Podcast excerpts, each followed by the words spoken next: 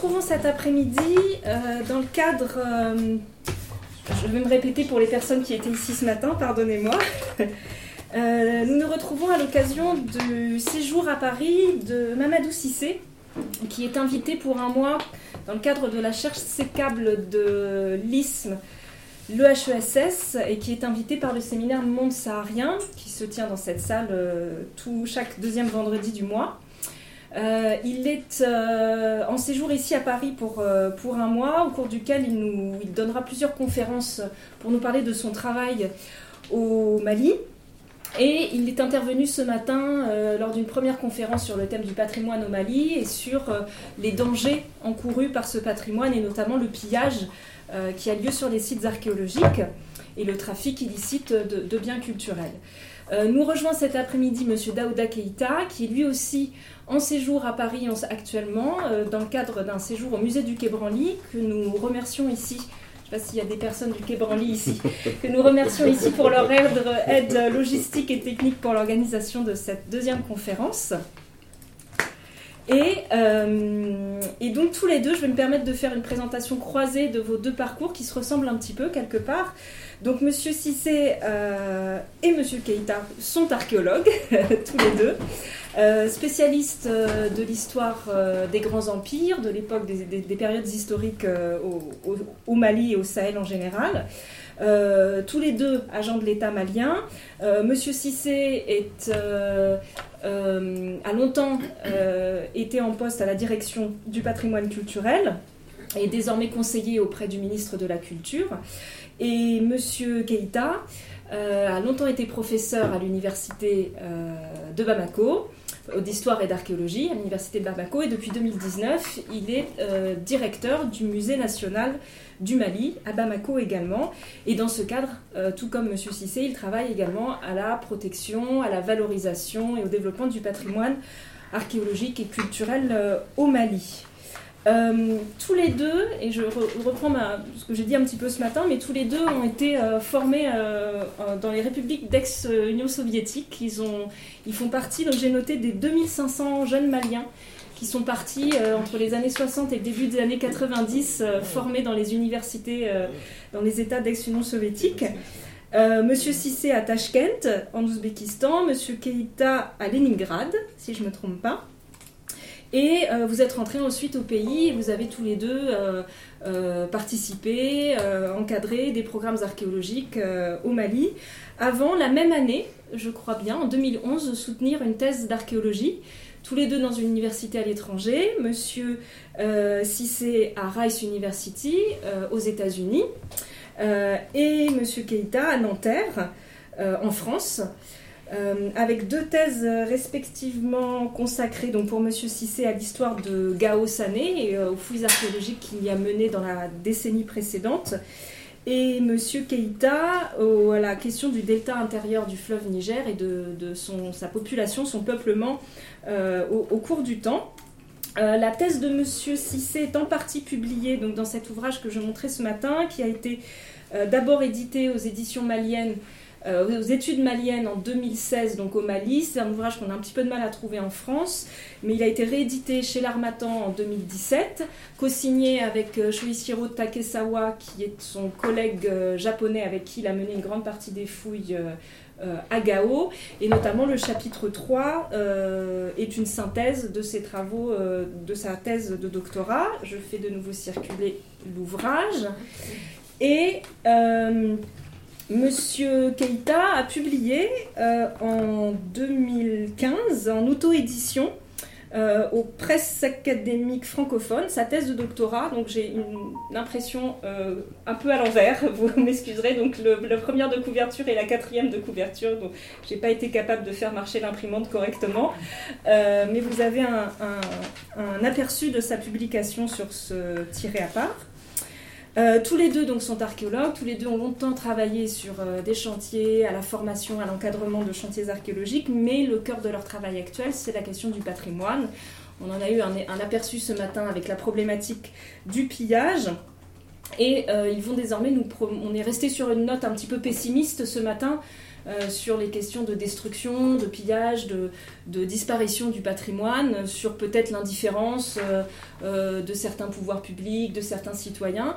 Cet après-midi, on va peut-être partir sur une note plus optimiste avec un aperçu des politiques menées actuellement en Mali pour la restitution et le rapatriement de ces œuvres pillées.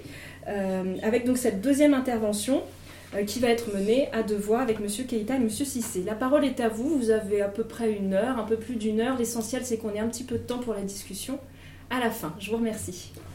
Merci euh, pour cette présentation. effectivement, donc nous sommes là aujourd'hui pour parler d'un problème actuel, c'est-à-dire le problème de, de la restitution des biens culturels. Ce problème aussi, il y a euh, un autre thème sous-jacent qui est le pillage et le trafic des biens culturels. Donc, le pillage et le trafic des biens culturels sont des réalités que nous connaissons depuis très longtemps et qui continuent encore malheureusement à, perdurer dans nos sociétés. Donc, c'est un phénomène réel, c'est un phénomène qui existe. Euh, malgré tous les moyens que nous sommes en train de mettre en place au pays, on a toujours des difficultés à, à juguler ce fléau Peut-être que dans la discussion, on va euh, parler un peu de ce qui est en train, d'être fait euh, euh, maintenant pour essayer de solutionner ce problème. Pour la question de la situation et de l'appartement des biens culturels, donc cette question a été mise au jour à partir du discours de Ouagadougou, mais il faut reconnaître que la demande de restitution est une demande vraiment ancienne qui a existé pendant longtemps, mais malheureusement, qui n'avait pas reçu d'écho favorable au niveau des euh, mais euh, après euh, après donc on a vu qu'il y a eu un regain pour cette affaire. Et donc au début, les gens ne, ne s'étaient pas vraiment bien compris parce que d'une manière générale, il y a eu une euphorie et on a voulu euh, une, institution complète sans réfléchir euh, aux critères euh, élaborés par Bénédicte Savoie et Sarr. Donc on, voulait tout sur tout. Et donc il a fallu un peu de temps pour qu'on comprenne et qu'on voit que cette restitution ne sera pas possible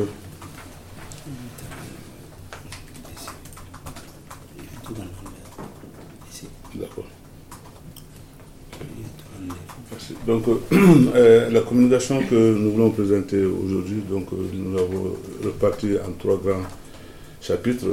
le premier chapitre a été intitulé Incompréhension entre intégration, entre institutions intégrales ou partielles. La seconde, la démarche malienne. Et la troisième, on a appelé le tombée de la restitution. En fait, ici,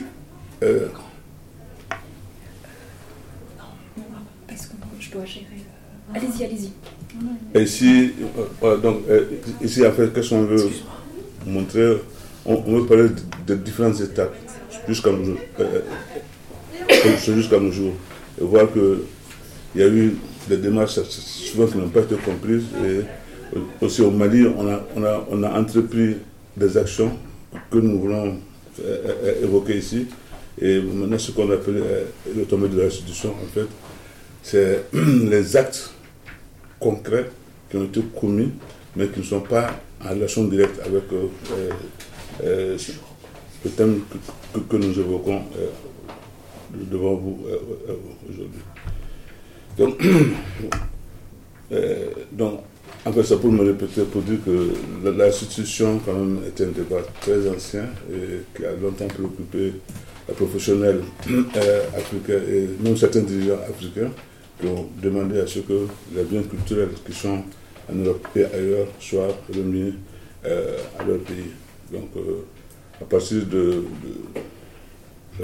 du président Macron, donc quand le problème a été posé par le président, donc, euh, il y a eu des voix qui se sont levées, des voix qui ne, qui ne voulaient pas entendre parler de, cette restitution, qui ont posé d'autres problèmes. Des problèmes comme l'absence euh, d'infrastructures susceptibles de recevoir c'est bien. Aussi, comment est-ce que en Afrique, c'est bien se conserver et également à qui, à, remettre ces objets. Donc c'était des questions posées par certains responsables d'ici pour essayer de contrecarrer cette volonté présidentielle de, vouloir remettre les objets. Mais on a vu que malgré tout, le processus était déjà, euh, euh, euh, le processus était déjà enclenché. Donc c'était difficile d'arrêter cela. Et déjà, on a vu avec le Bénin, le Bénin et le Sénégal que certains objets sont déjà partis dans ces différents pays. Alors, aussi, je me pose une question sur le regard que nous portons sur ces objets dits ethnographiques de part et d'autre.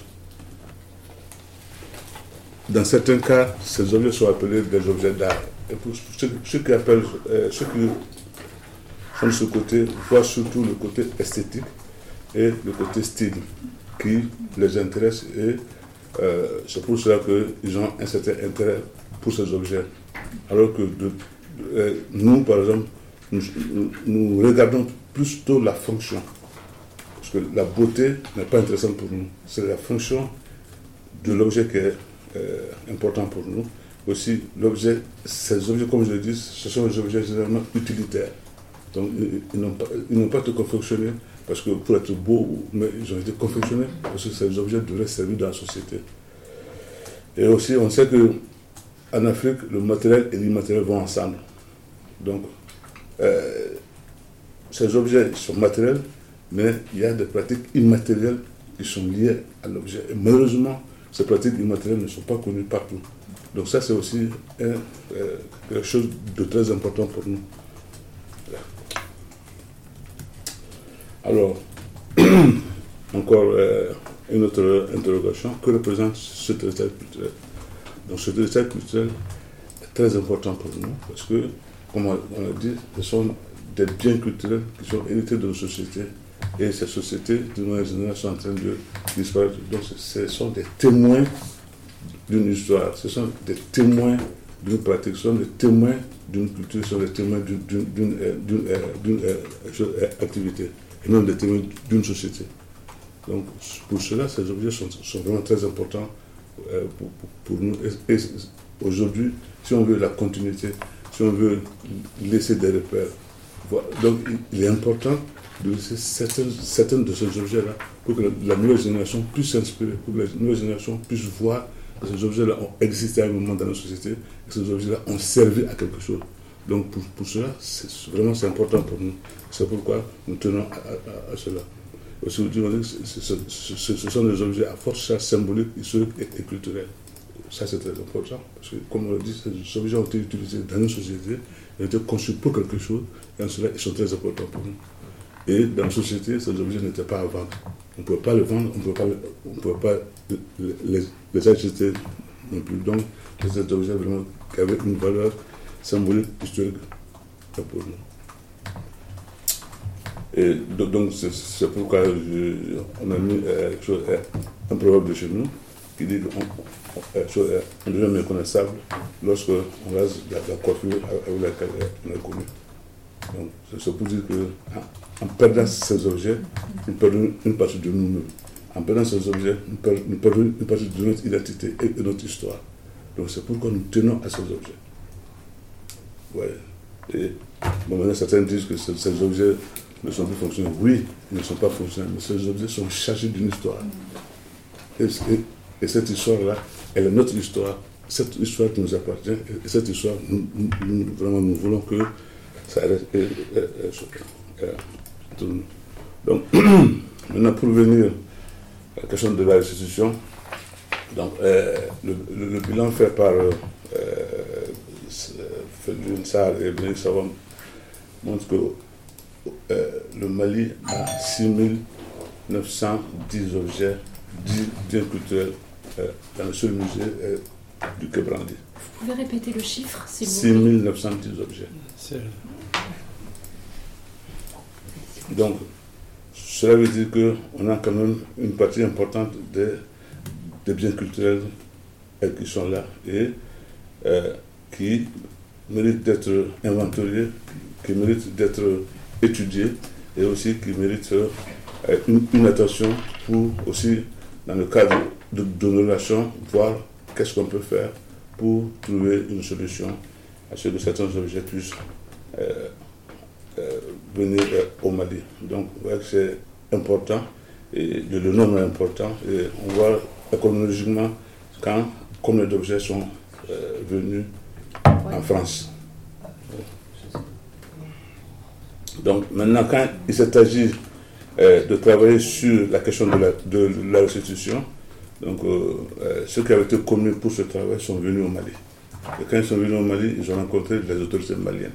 Donc, à cette rencontre-là, les autorités maliennes ont soumis une doléance de vouloir recevoir les objets qui étaient issus euh, de prises de guerre, rapports de pouvoir, de missions scientifiques, les objets archéologiques, les objets ethnographiques à forte charge historique, symbolique, culturelle, artistique et stylistique. Mais de l'autre côté, ce qui a été proposé, c'était le butin, les missions d'exploration et raids scientifiques, du temps particulier après le président Donc déjà, on voit que nos points de vue n'étaient pas la même chose et, que nous ne parlons pas des mêmes objets. Parce que nous, on, bon, en tout cas, les autres maliens ont pensé qu'il faut des, objets qui ont été pris au Mali euh, sans qu'il y ait consentement de la population malienne. Aussi, euh, un problème très important qui a perduré, et je pense que je, peux même dire qu'il y a, à l'origine du retard du début de la collaboration entre Cabral et nous. C'est cette incompréhension euh, au niveau de qu'est-ce qu'il faut restituer au Mali. Et après le discours euh, du président Macron, donc notre ministre à l'époque a adressé une correspondance ici, dans laquelle euh, elle avait demandé la restitution intégrale des biens culturels du, Mali. Et donc, euh, la, lettre a été envoyée le 27 décembre 2019. Et on pensait que euh, la, lettre était arrivée à, bon port, mais malheureusement, après les investigations menées, on a su que la lettre n'était pas vite arrivée à bon port. Et ici, je dois dire merci à Anne qui nous a beaucoup aidé euh, à trouver une solution. En fait, elle est venue au Mali, elle menait euh, une recherche sur la question. Et elle nous a demandé, on a dit que le Mali a adressé une lettre officielle. Quand elle est venue à Paris, elle n'a pas trouvé les traces de cette lettre. Et elle été obligée de nous écrire. Et on a envoyé la copie de la lettre officielle du Mali. C'est avec ça maintenant qu'elle a mené des démarches jusqu'à ce qu'elle puisse trouver euh, la lettre officielle envoyé par le Mali. Donc je pense que ça, c'est un peu à, l'origine euh, du retard de la collaboration entre Cabranli et le Mali, parce que sans cette lettre, difficile et les gens ont pensé que le Mali restait sur les 17 euh, objets mm. euh, qui sont décrits mm. dans le rapport, savoir ça.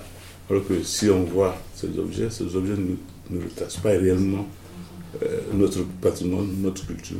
Et si on, devait nous demander quels sont les objets que vous voulez imprimer, je suis sûr que ce ne sont pas ces objets qu'on aurait cités. Donc, ouais, donc moi je pense que ça, ça a été un petit problème qui a existé et je pense que maintenant qui est en train d'être résolu. Donc voilà, euh, en fait, le problème de, euh, l'incompréhension, parce que vous voyez que dans cette correspondance, il est marqué que le Mali demandait une partie des objets, alors que nous, on demandait l'intégralité des choses. Et donc, ça, ça a perduré, jusqu'à ce que euh, Anne euh, fasse euh, les démarches qu'il faut pour pouvoir débloquer la situation. Et donc, en marge du discours présidentiel. Donc, au Mali, on a essayé de s'organiser pour préparer cette restitution. Et donc, à cela, le ministre de la Culture de l'époque demandait euh, à ce que les spécialistes organisent une rencontre autour de laquelle on va essayer de d'évoquer cette, cette, institution, comment le Mali voit la, la question est qu'est-ce que le Mali peut proposer? Donc cette réunion a eu lieu 27, 26, 27 et 28 décembre 2018 à Bamako. Et donc euh, elle avait pour euh, objectif essentiel euh, d'échanger dans une approche participative incluant tous les professionnels du patrimoine culturel, des historiens, des anthropologues, la société civile, sur les enjeux soulevés par la problématique de la restitution des biens culturels. Réfléchir sur les stratégies à mettre en œuvre pour préparer la restitution des biens culturels maliens.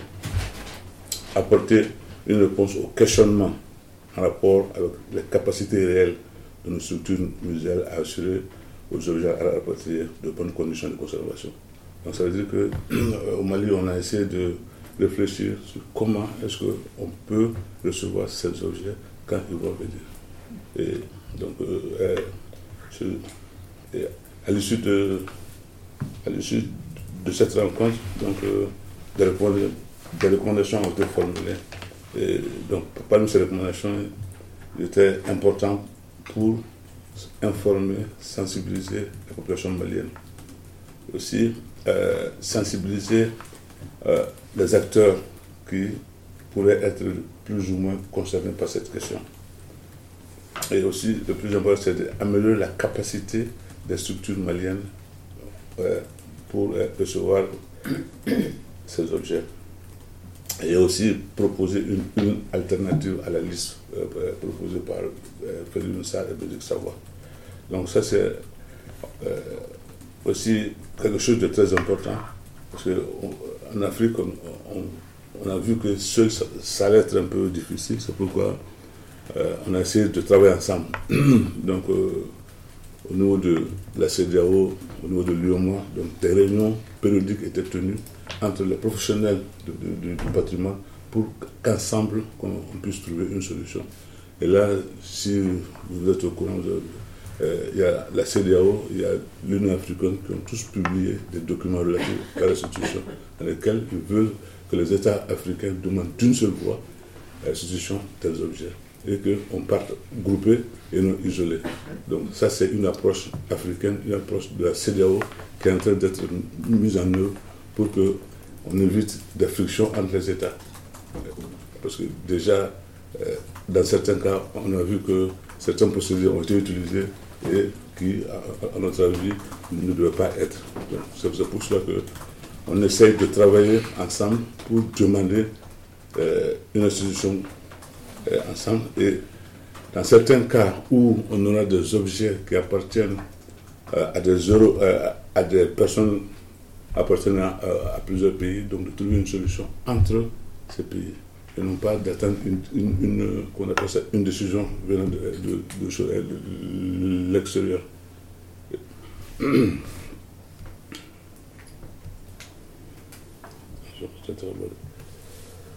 Voilà, donc ça c'est la démarche euh, du Mali. Et déjà on a fait une requête qui, a été déposée. Et au Mali, nos responsables du patrimoine culturel participent à toutes les régions, à toutes les réunions régional, sous-régional africain. Au Mali, nous sommes en train de faire l'inventaire des biens culturels. En faisant l'inventaire des biens culturels qui se trouvent dans structure muséaire, on, essaie de voir aussi l'état de nos musées. Est-ce que, les musées sont disposés à recevoir ou non. Et sinon, maintenant, qu'est-ce qu'il faut faire pour que cela soit possible et, aussi, comme on a dit, proposer une alternative à la liste euh, proposée par Bénédicte Savoie et Bénédicte Sarr. Donc, poursuivre les négociations avec le Cabrali, parce que c'est nos partenaires aujourd'hui, et poursuivre la collaboration avec eux et voir aussi si dans d'autres domaines on, peut collaborer. Je crois que ma présence ici aujourd'hui en France est le résultat de, cette collaboration entre le Cabrali et les nationales du Mali. Et je pense que nous sommes allés sur de bonnes bases et je crois que la collaboration permet d'être fructueuse et avantageuse pour les deux partenaires. Donc aussi, là, je, vraiment, je tiens à citer ces différentes euh, dates. Euh, une des dates les plus importantes a été ma rencontre avec le président du Cabranli euh, aux États-Unis. en fait, j'étais convié à une rencontre où, euh, pour la première fois, je le connaissais. Je, le rencontrais sans le connaître.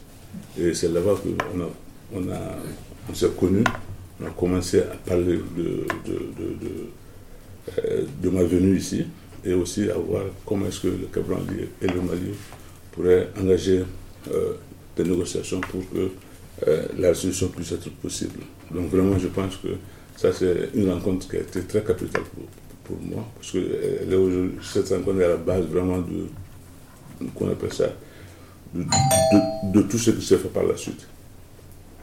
Et euh, en, 2000 en 2020, grâce à Anne Doké, donc euh, on a pu retrouver euh, la demande officielle du Mali et qui a été euh, donnée aux autorités du Cabrali.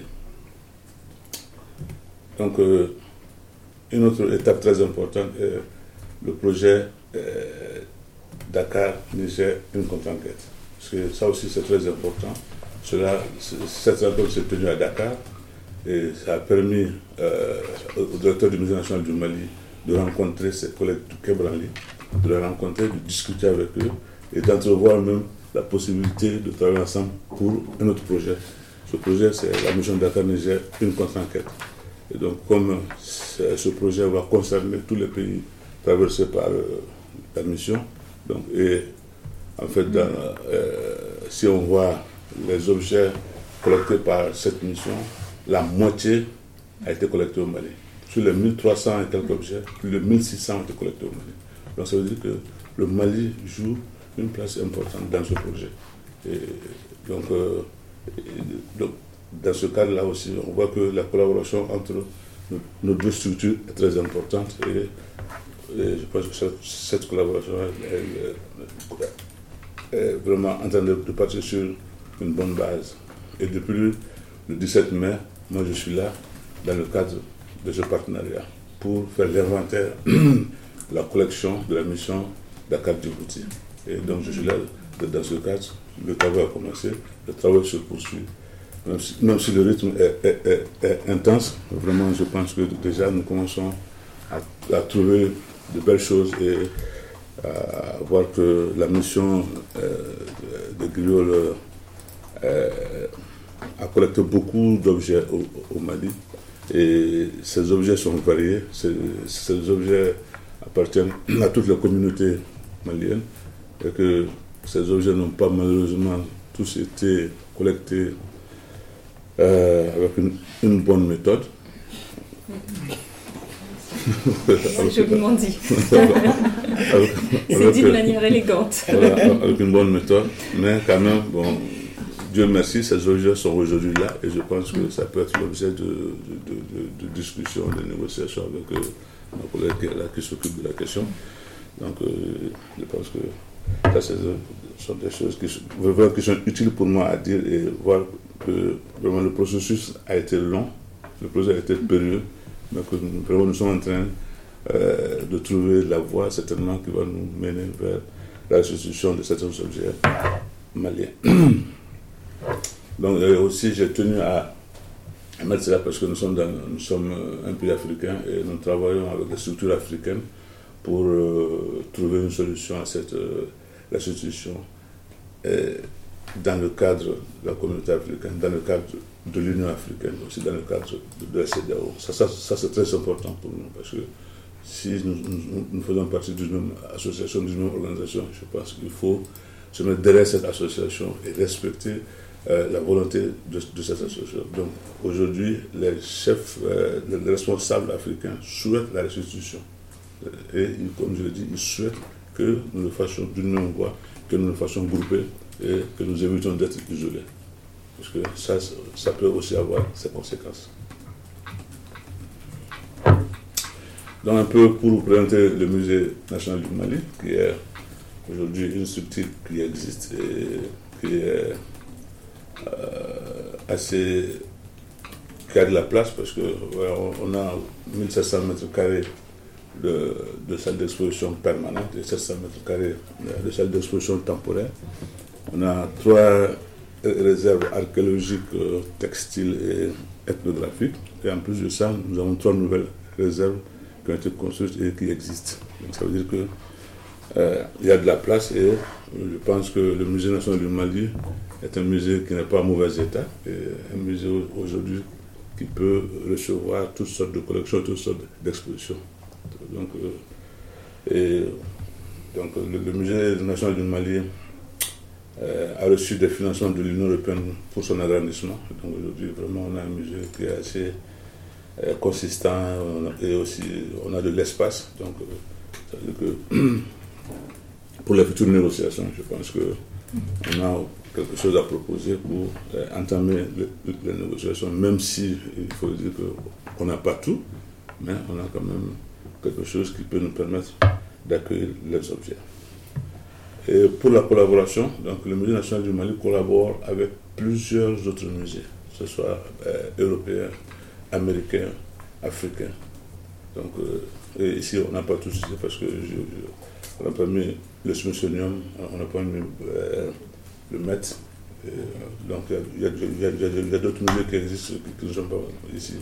Et donc je dois dire que nous sommes en train maintenant euh, d'entreprendre des négociations avec deux musées français, le musée de La Rochelle et le musée. L'autre musée, Donc, donc avec deux autres musées français pour euh, travailler ensemble. Donc au, Mali aussi, nous travaillons avec les musées régionaux. Donc euh, notre souci principal aujourd'hui au Mali, c'est de former un réseau de musées maliens. Parce que ça, c'est très important, parce qu'on a souvent des déficits de spécialistes ça et là.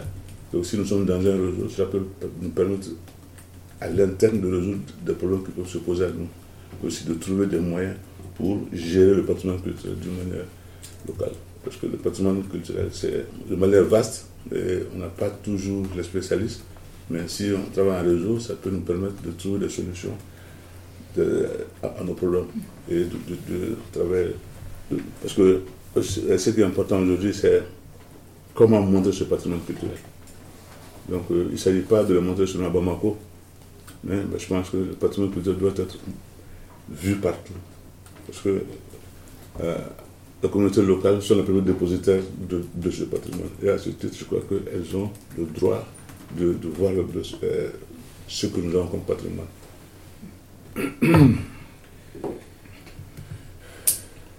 voilà, donc euh, c'est mon chemin que je passe ici. Et on a commencé le travail. Donc euh, toutes les images que vous voyez sont des images du Cabranli et de la collection Dakar donc ça veut dire que le, vraiment le travail a commencé et nous avons travaillé dans la réserve et demain on va travailler avec euh, la, collection archéologique. mon collègue Cissé va m'aider à, travailler sur cette collection. donc c'est pour vraiment on a les mains libres, on, travaille bien, il n'y a pas de problème.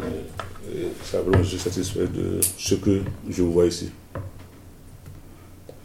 Donc moi je m'arrête là, je laisse la parole à mon collègue de CC.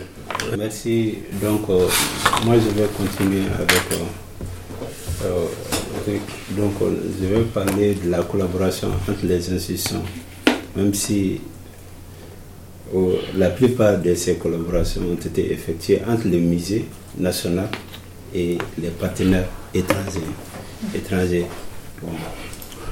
Donc, et il y a une première collaboration qui a été effectué entre le musée national et l'université d'Hambourg. Et oh, la collaboration a débuté. Euh, c'est une dame, une doctorante qui était venue au Mali rencontrer le directeur national du musée euh, pour voir euh, les collections des féministes, de féministes. Donc, lors de son passage au Mali de 1907 à 1909. La dame, le problème avait de la matière, il a des images, des images qui se, les, objets se trouvent au musée euh, Donc, oh, lui, elle a apporté les images à Bamako, mais le problème est qu'elle ne comprenait pas la fonction de ces objets et ne comprenait ni la fonction ni la provenance de ces objets. Donc elle est venue à Pomako pour avoir des éclaircissements dans ce sens. Donc elle a travaillé en étroite collaboration avec le musée national qui, a, a fourni une documentation assez conséquente, assez conséquente sur les objets. Donc au total, 155 objets provenant du Mali ont été inventoriés dans cette collection de Hambourg.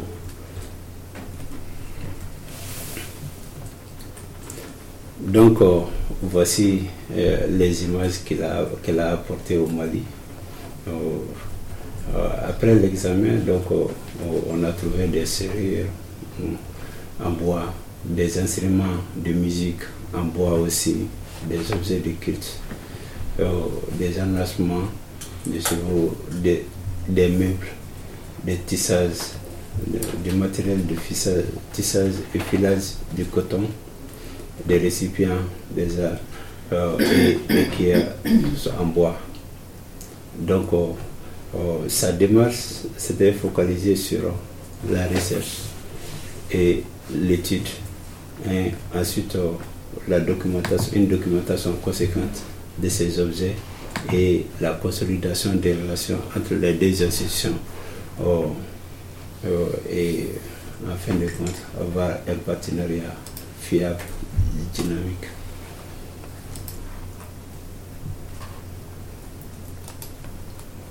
Donc, comme autre retombée de la restitution, euh, avons en mars du processus de restitution du bien culturel, des actions anodines aussi méritent d'être signalées. Oh, et ça, ça a vraiment contribué à nous réconforter parce que on a longtemps parlé de ces restitutions. Au début, on pensait que c'est entre États. Hein, entre États mais on s'est rendu compte que des personnes, des privés, ils viennent. Souvent, c'est eux-mêmes qui viennent au musée national hein, euh, demander que, ah bon, j'ai tel tableau, par exemple, Harry Potter, hmm, la France, euh, il est l'heure de son passage à Bamako. Euh, il est venu discuter avec le directeur du musée, comme quoi il a 71 tableaux et les titres Bamako des années 50-60. Parce que M. Harry Potter avait des parents qui résidaient pendant la colonisation au Mali. Et son grand-père était vraiment quelqu'un qui aimait la chasse. Il aimait la chasse, donc euh, les trophées de chasse, chaque fois, il les photographiait et les mettait sur le tableau et le déposer là-bas. C'était un véritable musée euh, dans sa maison. Donc à sa mort, les objets ont été rapatriés. ils ont apporté les objets en France ici, là. mais il est parti avec un échantillon hein, pour dire que vraiment, d'abord, il veut faire une exposition. Et l'exposition a très bien reçu. Euh, au musée, les tableaux, la collection, et après, euh, il a émis l'idée de remettre ces objets.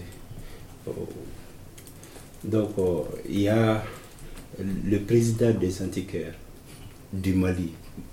Et ça, au début, c'était la guerre entre les deux. Entre les deux, depuis, que, depuis que lui il est devenu directeur les antiquaires, ils pensaient comme... Euh, donc, euh, euh, c'était vraiment la guerre au début, mais après, ils se sont compris.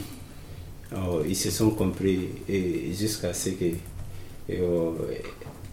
il a offert des statues.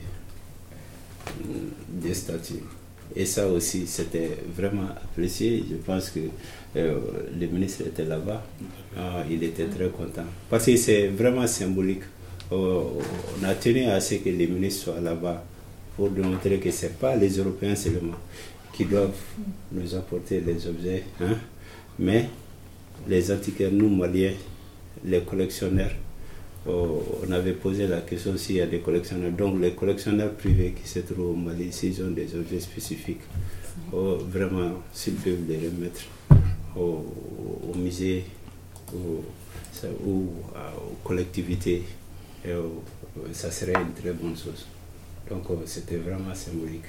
Et Michel Ferry aussi de la France a remis une marionnette et une statuette genre en terre cuite. Je pense que c'est ça photo, mhm. la photo, non? Oh, Donc, oh. et un pasteur, Émile Cap, de la Belgique aussi, a remis des haches pour lui. Donc, oh, tout ça, c'est des gestes vraiment très significatifs. Il n'y avait pas de tambour ni Mm. par la presse, mais ça a été donné comme ça, mais ça mérite. Mm. Oh, oh, ce matin, j'ai parlé de ça. Il y a l'accord bilatéral entre le Mali et les États-Unis. Cet accord, je crois, en Afrique, c'est le seul. Hein. Oh, le Mali est le seul pays qui a entretenu ces rapports-là avec les États-Unis. Sinon, les autres, les restes, ce soit en Amérique latine ou ailleurs. Donc, oh, et l'accord, le nom de l'accord, c'est l'accord bilatéral sur les restrictions à l'importation aux États-Unis d'Amérique des matériaux archéologiques de la vallée du Niger et des falaises de, de Bayangara. La date de signature, c'était euh, le 19 septembre 1993 entre les deux gouvernements pour 5 ans renouvelables. Oh, et chaque 5 ans, il faut reprendre les négociations à zéro. Hum. Et c'est suite à des discussions, oh, à des discussions terribles. Hum. Parce que euh, les galeries, les grandes galeries, ils ont beaucoup plus de moyens que l'État américain. Et ils sont vachement riches. Donc c'est eux qui s'opposent vraiment au, ah, donc, mais heureusement, un atout, bon, l'État américain est avec nous. Ça, c'est déjà un grand atout. Oh, aussi, nos chercheurs, les archéologues qui se trouvent aux États-Unis, surtout, oh, et les chercheurs et d'autres chercheurs vraiment nous aident activement. ça. Et en septembre prochain, oh, normalement, l'accord doit être renouvelé parce que tout est déjà prêt. Les auditions ont été effectuées euh, par le Sénat et tout a été, euh, et c'est presque conclu. Oh, quand j'ai quitté, euh, j'avais sur la table le dernier draft mm. du, du, rapport. Nous avons apporté nos petites observations. Donc, oh, oh, ils, vont alterner, la partie américaine va interner, entériner ces observations et nous allons signer peut-être au mois d'août. C'est très important. Et euh, le, nom de l'accord a été changé. Au lieu, ça ne concerne plus le centre du Mali, la vallée du Niger euh, et la falaise de, euh, de Bayara. C'est maintenant du néolithique, paléolithique, du paléolithique jusqu'au 19e siècle. 19e siècle. Parce que nous, nous avons dit qu'il y a de ces objets, certains de ces objets euh, datant du 18e siècle, 19e siècle, notamment les pierres tombales avec des inscriptions en arabe dans les cimetières qui sont volées. Donc, euh, et aussi des objets ethnographiques aussi qui sont volés. Euh, voilà, donc on a apporté des changements là-dessus. Et ça, ça a été entraîné. ces objets sont constitués.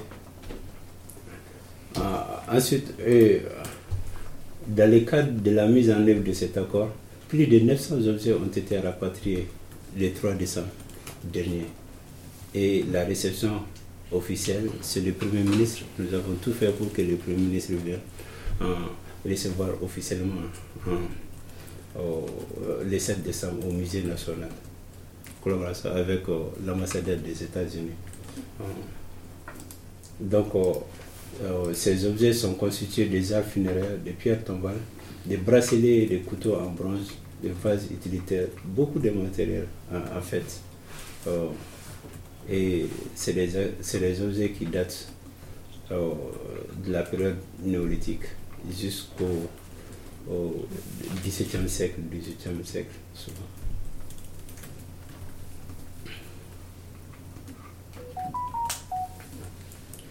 Et en plus de ça, toujours dans, la, dans le cadre de la mise en œuvre de l'accord, il y a 11 bracelets, 11 bracelets euh, qui ont été euh, remis euh, au, musée national par Brooklyn Museum.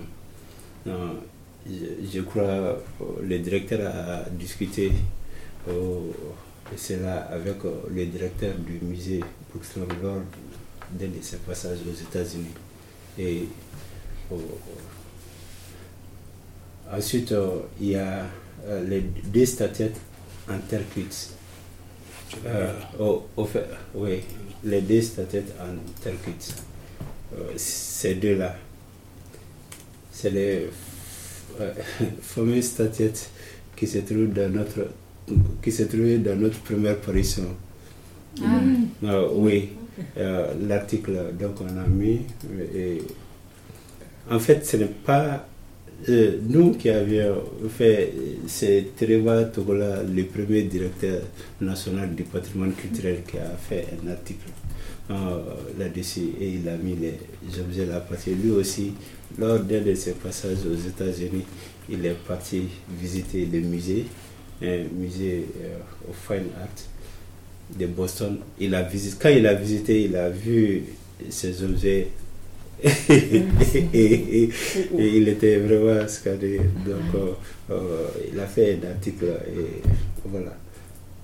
Mais par la suite, on nous a demandé, ils vont rapatrier ces objets, mais vraiment. ok. Est-ce qu'ils ont mis un, est-ce que le musée de Boston a mis une étiquette don de l'État euh, américain ou non, non, non. ils ont quand même rendu non, non, non, la provenance, non, Comment ils l'ont Non, non, non. Ils ne mettent pas la, la provenance Non, non, non, pas ça. Non, non, non. C'est issu du, du, trafic illicite. Oui, oui. oui. Oh. Ah, oui, oui, il aurait pu dire achat, un tel, enfin, mm. non, c'est un réseau. C'est un réseau. Bon, maintenant, euh, il y a euh, après au moins peut-être en fin juin ou début juillet, normalement il doit y avoir une exposition des objets rapatriés des États. Et aussi nous avons préféré euh, ajouter des objets. Il y a pas mal d'objets au Mali, euh, ici du Piage. Donc, et mm. aussi des objets qui ont été retrouvés lors de nos fouilles scientifiques.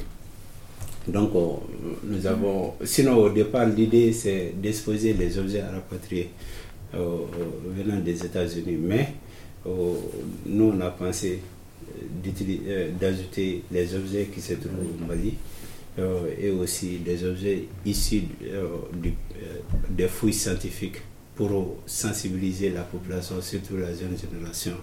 On, leur montrer à ça, c'est ces objets euh, proviennent des fouilles scientifiques et nous avons, euh, on connaît maintenant quelle zone ça se trouve, les strates, les dates, tout.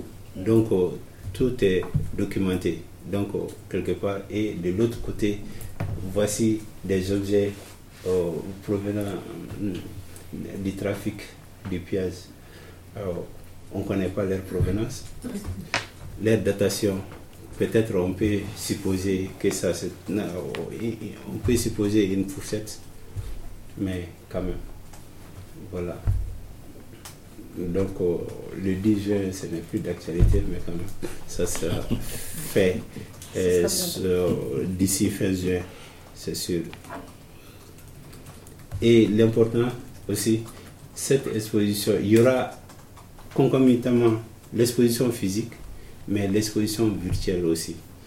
Euh, l'exposition virtuelle de ces objets donc pour que nos régionaux aussi puissent vraiment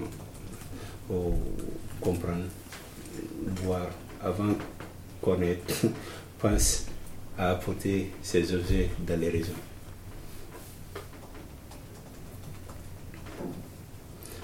Donc, en perspective, nous attendons d'un objet en terre cuite. Euh, est-ce que c'est en terre cuite? En terre. Un objet en terre. nous, on dit boli, mais généralement, c'est des objets euh, euh, qu'on retrouve avec les sociétés secrètes. Mm. C'est un boli Oui. donc, c'est pas vraiment très commun. Et 14 statuettes en terre cuite de Jenny Geno, de type Jenny Geno, en provenance de Neuchâtel, en Suisse. Ensuite, donc, et, il nous a promis de les envoyer peut-être d'ici fin 2022 que nous aurons ces objets-là.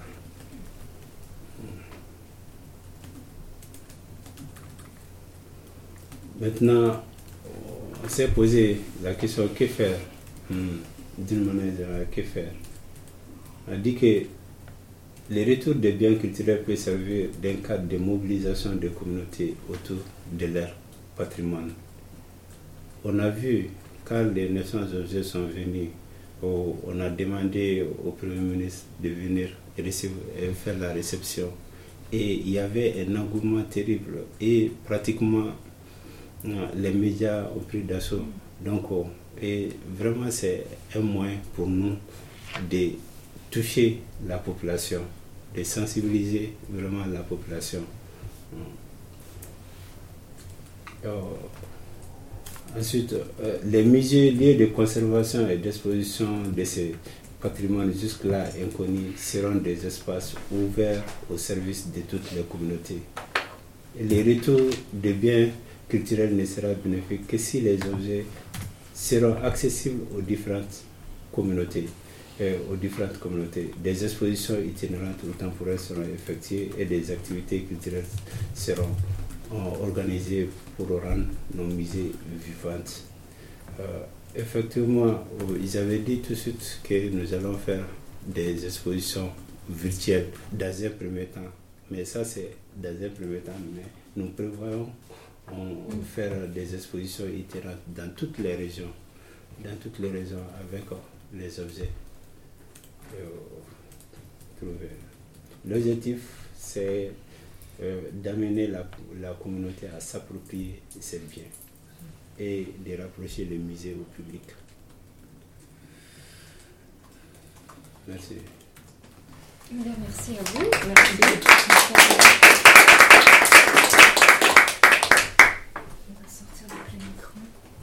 Beaucoup pour cette, euh, ce nouvel éclairage euh, avec une actualité très très récente et euh, à titre personnel, je suis très heureuse que vous nous ayez parlé de, ce, de cette actualité des dernières semaines, des derniers mois. Euh, c'est vraiment très bien de se tenir à jour et de votre travail actuel au Quai Branly. C'est voilà, c'est du, du, nouveau et c'est très intéressant. avant de laisser la parole à la salle, oui, je voulais juste indiquer pour si c'était pas clair pour l'assistante, mais je pense une partie de l'assistance est très au fait et une partie ne l'est pas.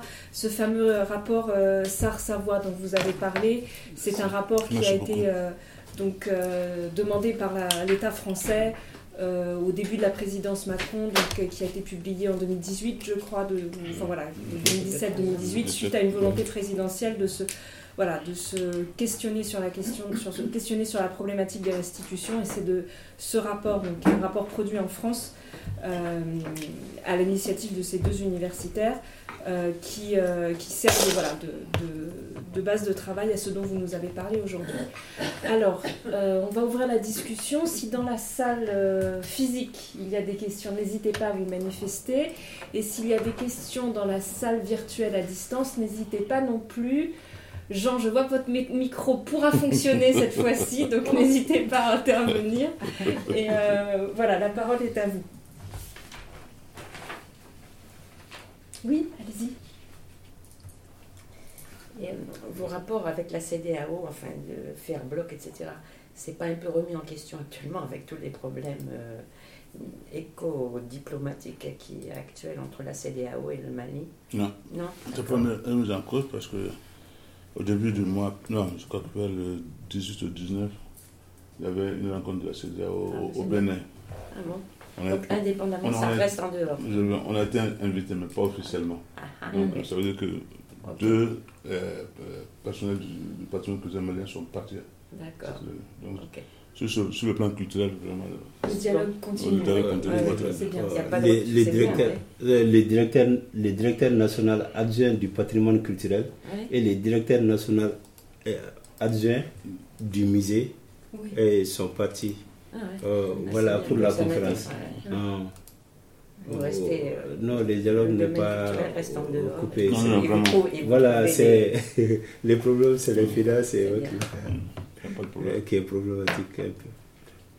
Monsieur Keïta, dans vos fonctions, dans vos nouvelles fonctions à la direction du musée, euh, est-ce que vous euh, devez faire face à ce dont nous a parlé Mamadou Sissé ce matin, de menaces, euh, de menaces physiques, de menaces de sanctions, de menaces de rétorsion, de la part des, des, gens qui sont impliqués dans le pillage, euh, qui sont impliqués dans le trafic d'art, qui sont impliqués dans le trafic de biens culturels et qui voient d'un mauvais œil euh, les actions que vous pouvez mener par le musée, en tant que chercheur, en tant que protecteur du patrimoine, pour essayer de, de. Alors vous, vous n'êtes pas le gendarme, vous êtes du côté de la sensibilisation, vous êtes du côté de l'éducation, euh, mais vous nous disiez en souriant que voilà, vous vous étiez un petit peu accroché avec euh, Monsieur Amadou Diabaté qui représentait euh, les antiquaires, dont on peut penser qu'une partie des collaborateurs des activités n'est pas forcément voilà, très légale. Est-ce que vous le ressentez dans vos, depuis trois ans que vous êtes au musée ou est-ce que c'est complètement hors sujet ou est-ce que c'est une menace perceptible mais pas, pas dangereuse Non, la menace existe parce que, en fait, pour sortir ces objets, ils ont besoin d'une autorisation. Et l'autorisation est donnée par le Musée national du Mali. Donc c'est pourquoi nous devons collaborer avec eux, quoi qu'il advienne. Bon, au début, c'était un peu tendu quand même, parce que c'est vrai, c'est vrai, c'était tendu, ils ne nous comprenaient pas, ils pensaient qu'on était contre eux. Ils sont venus plusieurs fois dans mon bureau, souvent même euh, ils m'ont insulté. Mais après, bon, quand j'ai expliqué mon travail, j'ai dit, moi je suis là pour défendre la loi malienne. Si la loi malienne dit que ce, ce type d'objet ne doit pas sortir, ça ne sortira pas. Et vous savez que le patrimoine, il est interdit de sortir des éléments essentiels du patrimoine. Mais les copies peuvent sortir. Donc, euh, sur ce plan, on a discuté, on commence à s'attendre. Et il y a une année, on a même organisé euh, une exposition vente d'objets d'art au Musée national du Mali. Donc, samedi et dimanche, on a organisé euh, là, avec les antiquaires au musée. Et en se disant qu'ils peuvent amener les copies. Si on voit un objet authentique, on le on saisit. Donc pendant deux jours, ils étaient là, ils ont vendu et il n'y a pas de problème. Donc depuis lors, la collaboration commence à. Mais toujours, il y a des gens qui, qui ne comprennent pas. Euh, C'est ça, toujours des gens- Ouais, parce que moi j'ai dit, vous et nous, nous faisons le- la même chose. Nous sommes en train de travailler dans le patrimoine, mais il faut faire en sorte que les éléments essentiels du patrimoine ne sortent pas. Parce que si on, on- on fait sortir tout, finalement, nous sommes obligés d'aller dans ces pays-là pour aller voir les éléments du patrimoine. Et dans ce cas, nos enfants n'ont rien à voir. Donc, sur ce plan, il faut réfléchir et les copies, il n'y a pas de problème.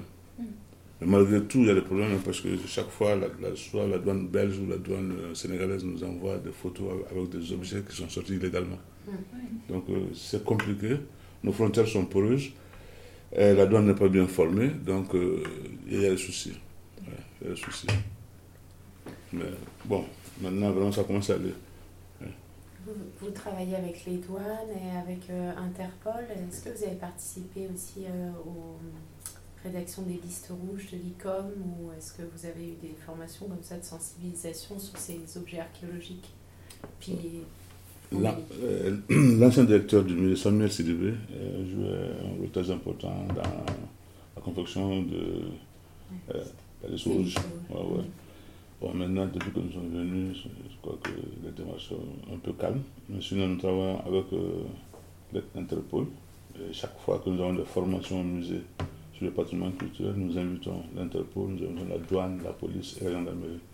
Parce que c'est un moyen aussi pour nous de les, de les former, les sensibiliser et les informer. Et aussi chercher à travailler avec eux. Et je pense que ça commence à aller, parce que chaque fois qu'ils découvrent un objet douteux selon eux, ils saisissent l'objet, ils nous informent. Donc on vient où, voilà, ils nous avertissent. Et quand on dit non, ça peut partir, ça part. Si on dit non, ils bloquent. Ouais, donc c'est ça qu'on veut. Parce que seul, on, on ne peut pas lutter contre ce fléau-là. Et le Mali est vaste, hein, donc on ne peut pas se. C'est avec la collaboration de tout le monde qu'on va pouvoir faire quelque chose.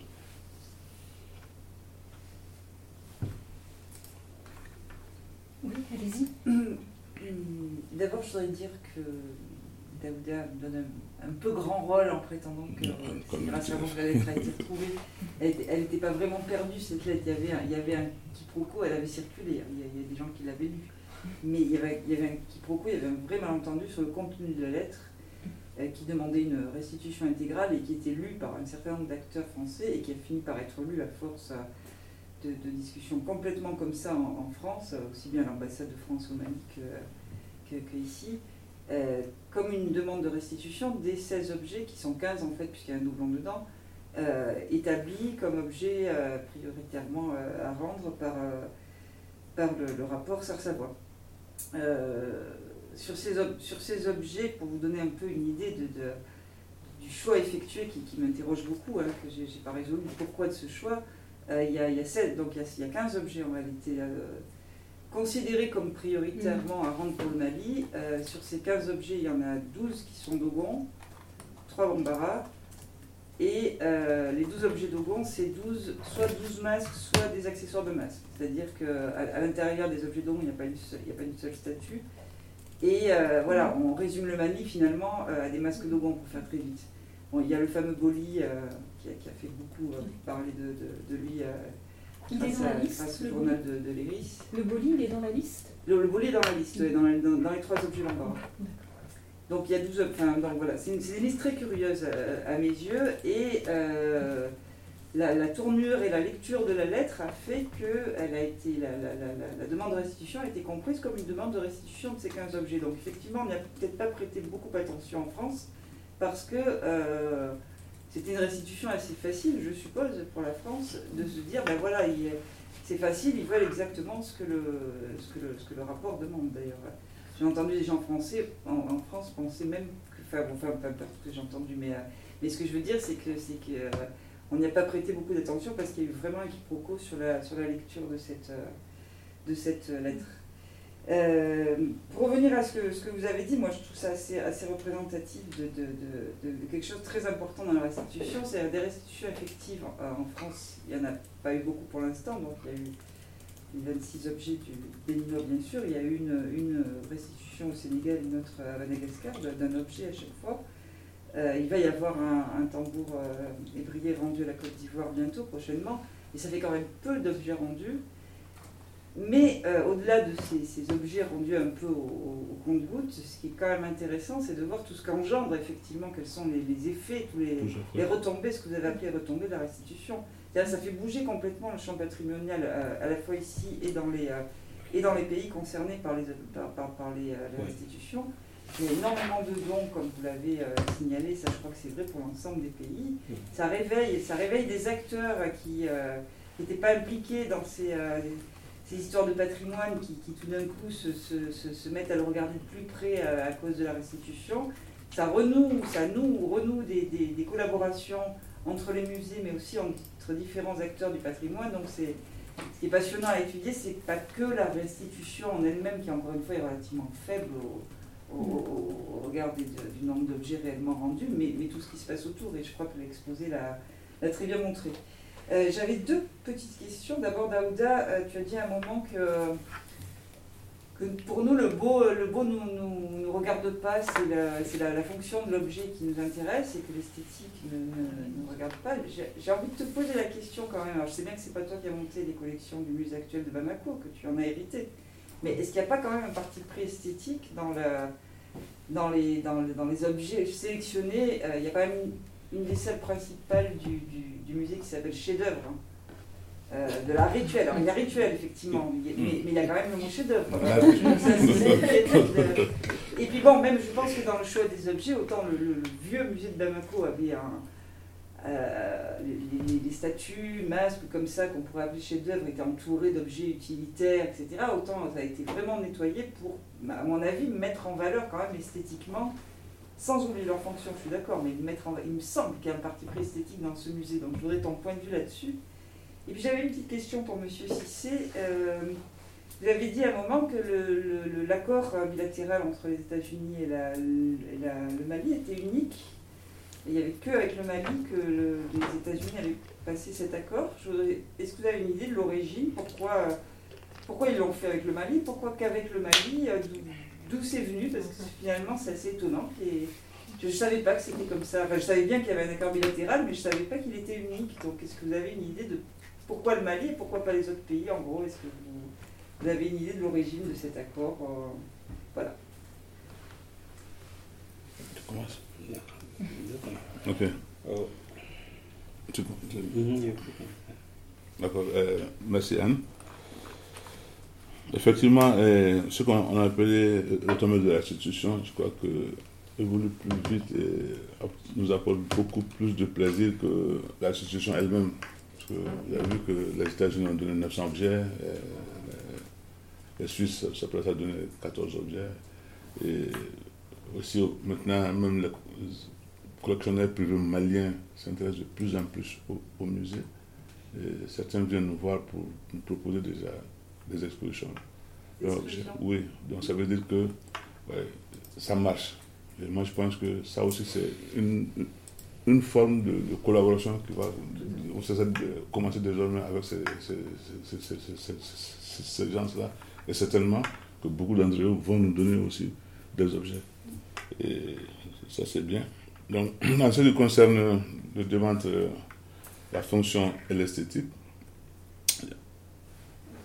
comme je l'ai dit, au départ, les objets, quand on les confectionnait, la beauté n'existait pas. C'était la fonction qui nous intéresse. Et j'avoue que je suis là dans ma communication pour voir qu'est-ce que ces objets-là représentaient pour les communautés. Parce qu'à l'époque, c'était des objets qui étaient dans la société secrète, c'était des objets euh, qui étaient utilisés dans la société. Donc, la beauté n'était pas le premier critère. Le critère fondamental, c'était l'utilisation que l'on faisait.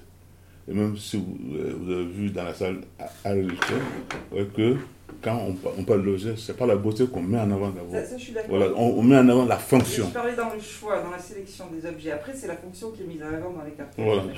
Et dans la manière dont on a sélectionné ces objets au détriment d'autres, est-ce qu'il n'y a pas un regard esthétique qui s'est greffé Mais il faut dire que stylistiquement, il y a des objets qui sont beaucoup plus beaux que certains qui sont représentés. Hein. Moi, certainement, ces objets sont en exposition, il y a beaucoup plus d'entretien, ce qui fait que aujourd'hui, moi je pense que la fonction prime sur la beauté. Mais je pense aussi que dans certains cas, alors c'est pas du tout généralisable, mais l'esthétique fait partie de la fonction. C'est-à-dire qu'il y a certains objets, euh, si, on, revient sur les masques d'Ogon par exemple, moi j'ai des gens qui, me disaient là-bas que si les masques n'étaient pas beaux, on, va dire que le rôle euh, traditionnel du masque dans les cérémonies funéraires, c'est d'aider l'âme du mort à, partir définitivement dans le pays des ancêtres. Donc à amener le mort à le faire définitivement sortir de, l'espace terrestre. Et moi, plusieurs fois, j'ai entendu des, gens me dire que si les objets n'étaient pas beaux, ils n'arriveraient pas à séduire l'âme du mort pour le faire partir. Donc la fon- bien sûr que c'est fonctionnel avant tout, je suis complètement d'accord. Mais parfois l'esthétique il y a, il y a inclus dedans euh, aussi, enfin, je pense. C'est pas général, c'est pas tous les objets. hein. Ouais. Je donne un exemple. D'accord. C'est très juste ce que vous dites. L'esthétique, c'est le dernier rempart avant la mort. L'esthétique et la beauté, c'est variable selon les époques et les points de vue. des Merci. Donc Voilà, là aussi, c'est Ouais, ouais. très variable. Et puis en art occidental aussi, si vous voyez les icônes, un tas d'objets dits liturgiques, etc., ils avaient une fonction. Mais il y a quand même un côté qu'on qu'on y ajoute. Et, et selon les époques, par exemple, l'art roman, à certaines époques, ça a été barbare, ça a été rien du tout, maintenant on le trouve beau, c'est très variable. Et l'esthétique va aussi avec la fonction. Et chez nous aussi, non, c'est pas que l'art africain. Tout à fait. hein, donc on ne peut pas se séparer. Mamadou Cissé, vous vouliez répondre à la deuxième partie de la question Oui. sur euh, Oui, oui, oui, bien les sûr. accords Oh, avec les États-Unis Je donne seulement mon avis, parce qu'il rien n'est officiel. Hein?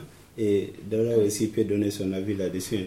Euh, j- non, mais c'est vrai, parce que rien n'est officiel, ce n'est pas écrit comment euh, nous avons.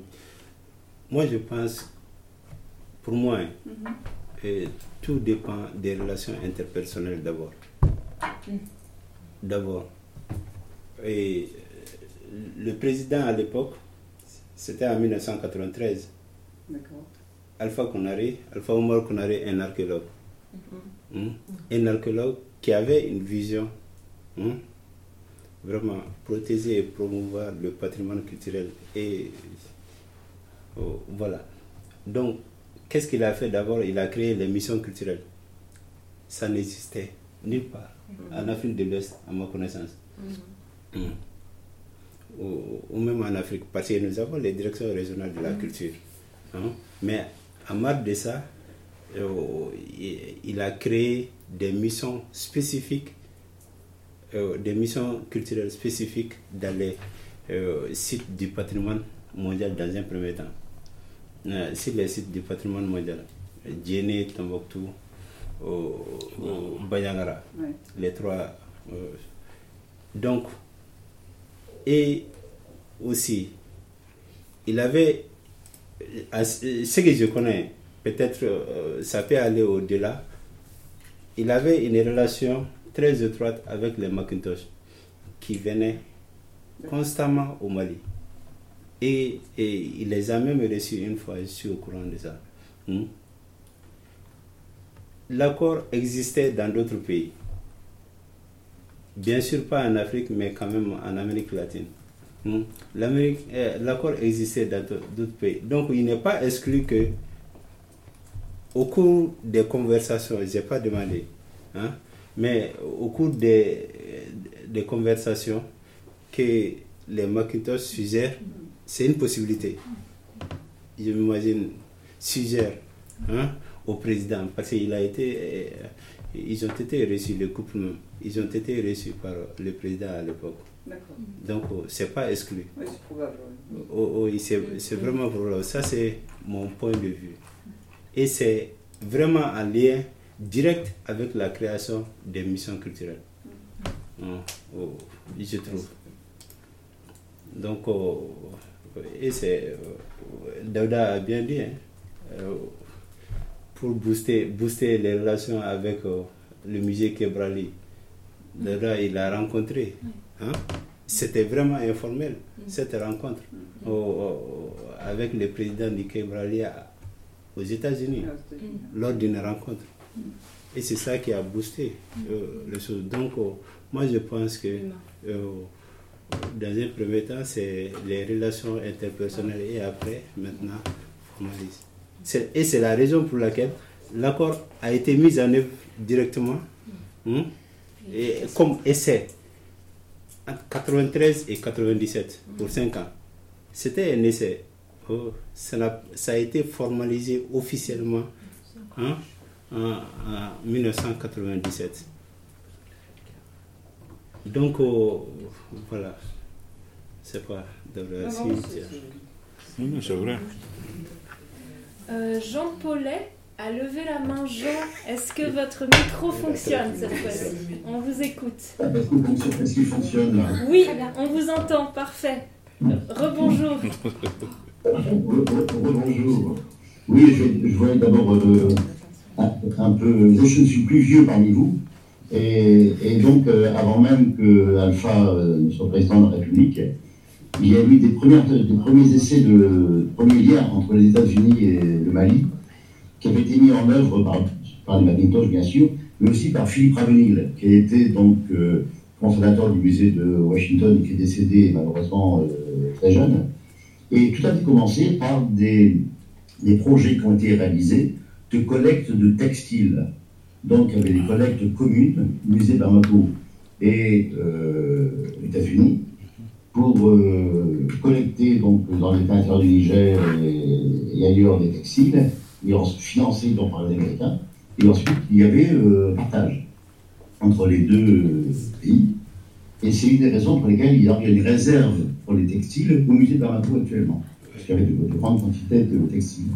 Et la chaîne était complète, puisque collecter sans garder, ça n'a pas beaucoup de sens.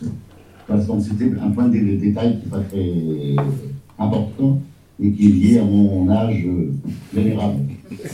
Bon, ensuite, bien sûr, j'ai été choqué, comme euh, je ne connais pas vos noms, hein, parce que je ne connais personne ici, mais à part Chloé, euh, par la phrase de, de la la, la beauté n'est pas importante. Bon, c'est bien sûr. Euh, ça c'est quoi Du point de vue. D'abord, du point de vue interne. Quand on, étudie la création sculpturale euh, dans certaines régions d'Afrique, on voit très bien, et on a des preuves, qu'on ne, on ne prend pas n'importe quelle objet pour faire des cérémonies. Euh, je prends l'exemple en pays Fang, au, Gabon. Au Gabon, où il y a des villages rues, le sculpteur est à l'entrée du village, il sculpte publiquement, et les gens passent et disent Ah, ben ça, moi, les pieds, je vais plutôt euh, nos voisins à côté, ils font les pieds comme ça, c'est plus joli. Donc, il y a une socialisation de la création.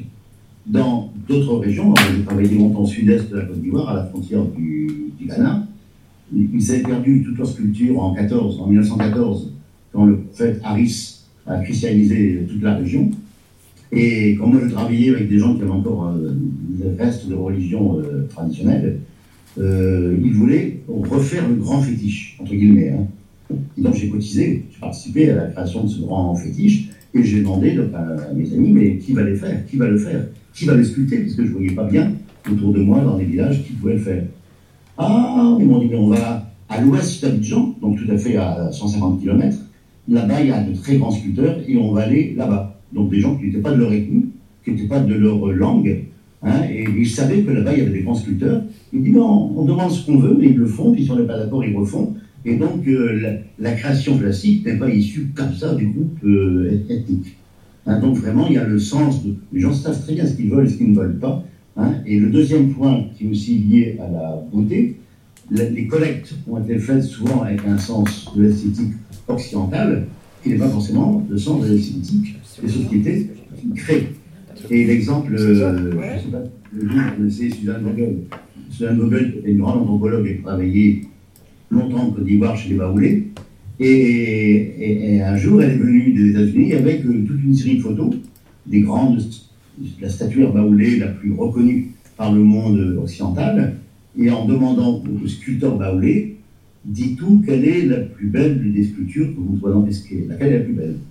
Ce n'était pas du tout celle que les musées occidentaux avaient choisie, parce que la beauté chez les Baoulés se trouve dans les mollets non pas dans le visage ou dans la poitrine, mais dans la plaque du mollet.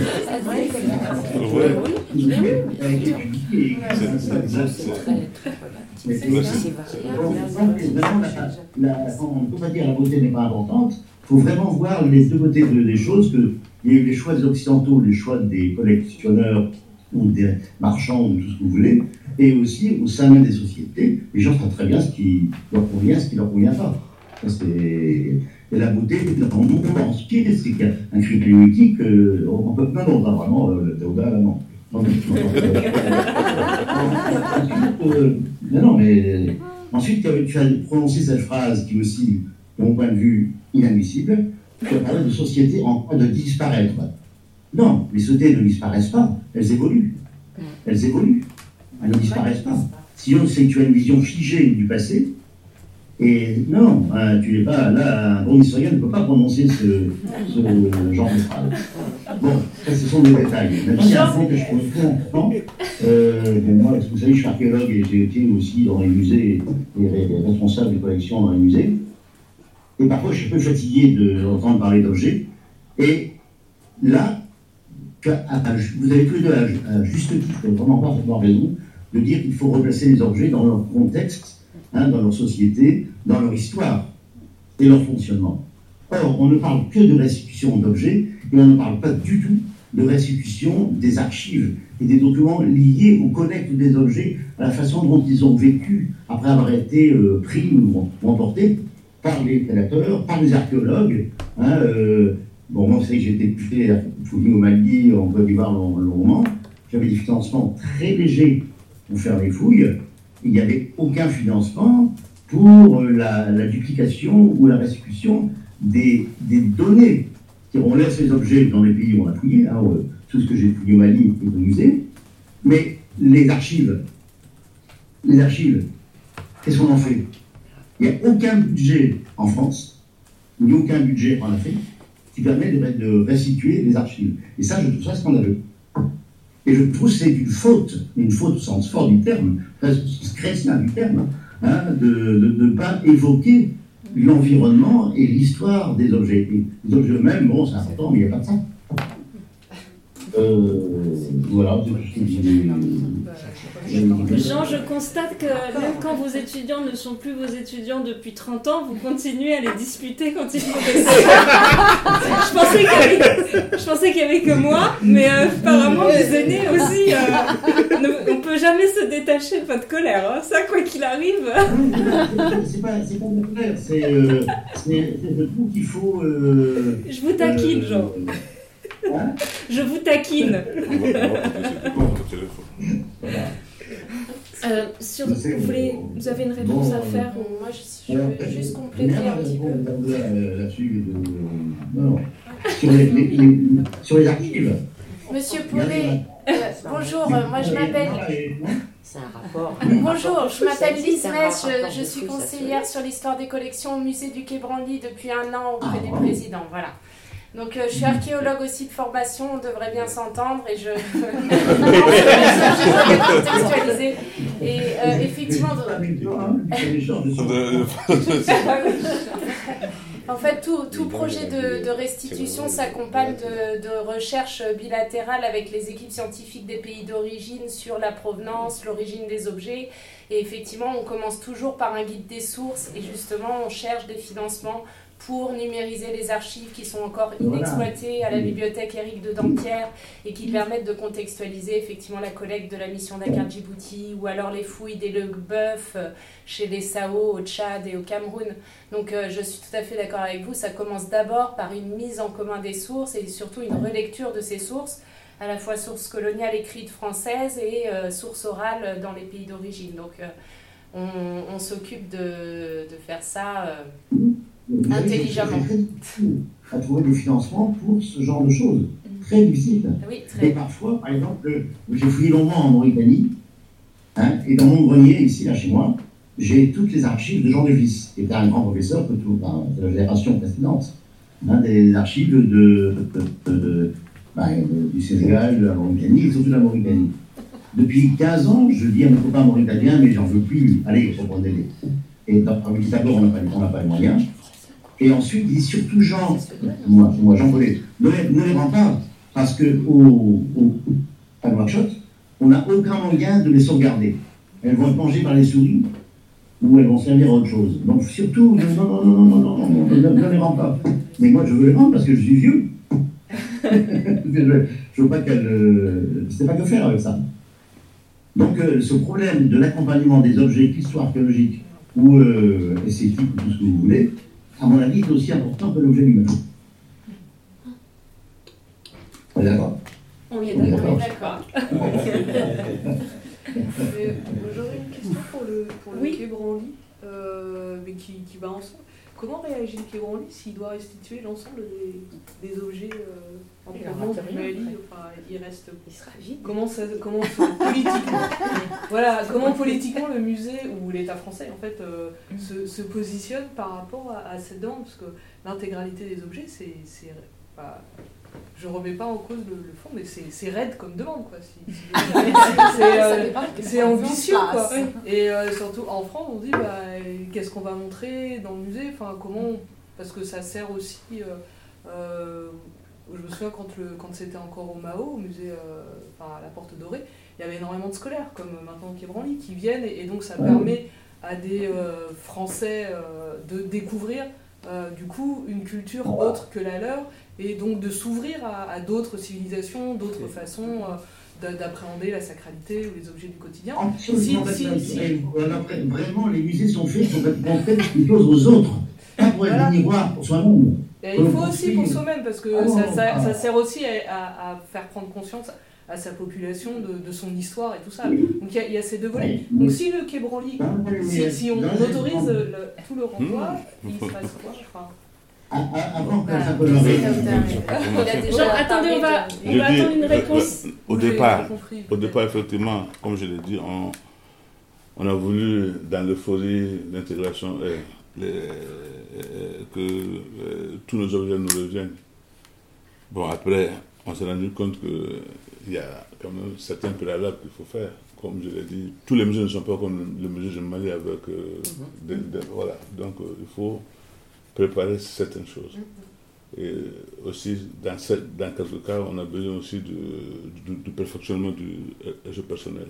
Donc, ça veut dire que même si on donnait tout tout de suite, est-ce qu'on peut, est qu'on peut prendre tout tout de suite? Je ne suis pas sûr. Et deuxièmement, il y a une notion aujourd'hui d'objet ambassadeur, à mon, avis, à mon avis, qui est très important, mm-hmm. et sur lequel il faut insister. Donc, euh, il faut que certains objets aussi restent ici, en prêt, long, moyen, court terme, pour que ces objets aussi circulent et que, ces objets soient visibles ici. Donc ces, objets, quelque part, représentent le pays. Donc, euh, et ça, ça peut aussi maintenir la relation entre nous. Et moi, je pense qu'au fil du temps, on va plus aller vers ça que de, demander à restituer l'ensemble des objets. Même si les objets vont venir, progressivement, ça va venir. Et aussi, vous avez lu euh, euh, qu'il y a des critères. Donc, est-ce que tous les objets remplissent ces critères Donc, c'est, comme je l'ai dit, c'est, une collaboration qui commence.